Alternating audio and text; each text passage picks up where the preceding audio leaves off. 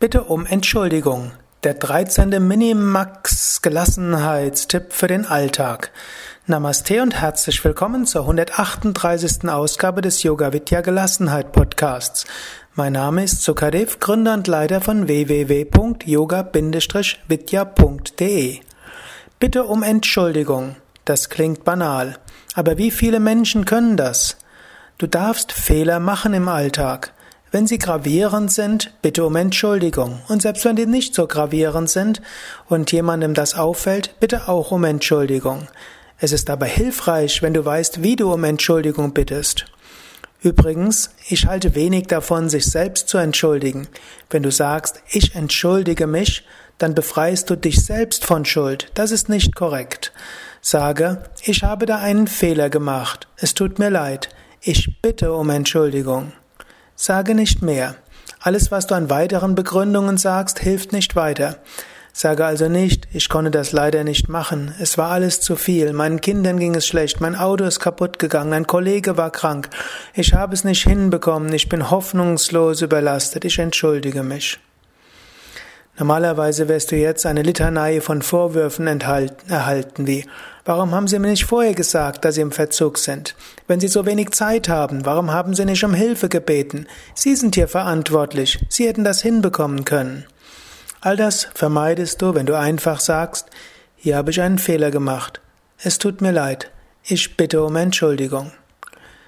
Das klappt auch bei deinem Partner. Du kannst sagen, ich habe unseren Hochzeitstag vergessen. Das hätte nicht passieren müssen. Du bist mir so wichtig. Trotzdem habe ich diesen wichtigen Termin vergessen und dir kein Geschenk gekauft.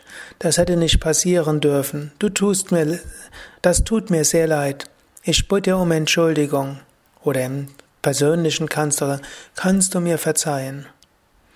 Eventuell kannst du noch Besserung geloben, aber erst nachdem der andere die Entschuldigung angenommen hat. Bitte um Entschuldigung und lass dann den anderen etwas sagen. Und danach kannst du immer noch äh, um Besserung geloben. Dieses Prinzip der Bitte um Entschuldigung kannst du auch auf etwas anderes anwenden. Es ist leichter, um Entschuldigung zu bitten, als um Erlaubnis. Das ist ein geflügeltes Wort, das auch als Sprichwort oft zitiert wird. Es ist leichter, um Entschuldigung zu bitten, als um Erlaubnis. Manchmal musst du mutig sein und Initiative zeigen. Manchmal musst du auch mal etwas tun, was vielleicht jenseits deiner Kompetenzen geht, ohne dass es direkt verboten ist. Wenn etwas schief geht, bitte um Entschuldigung. Hier hätte ich Sie um Erlaubnis fragen sollen, ich habe das versäumt, da ist etwas schief gegangen. Es tut mir leid, ich bitte um Entschuldigung. Grundsatz also, rechtfertige dich nicht umfangreich, lüge auch nicht, gestehe ein, dass etwas schiefgegangen ist und bitte um Entschuldigung. Du wirst erstaunt sein. Die meisten Menschen nehmen die Entschuldigung freundlich an.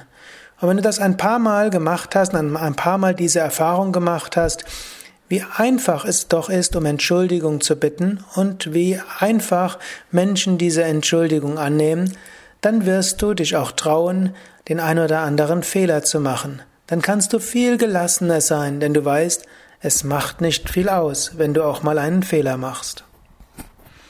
Das war also der, die 138. Ausgabe des Yoga Vidya Gelassenheit Podcasts von www.yoga-vidya.de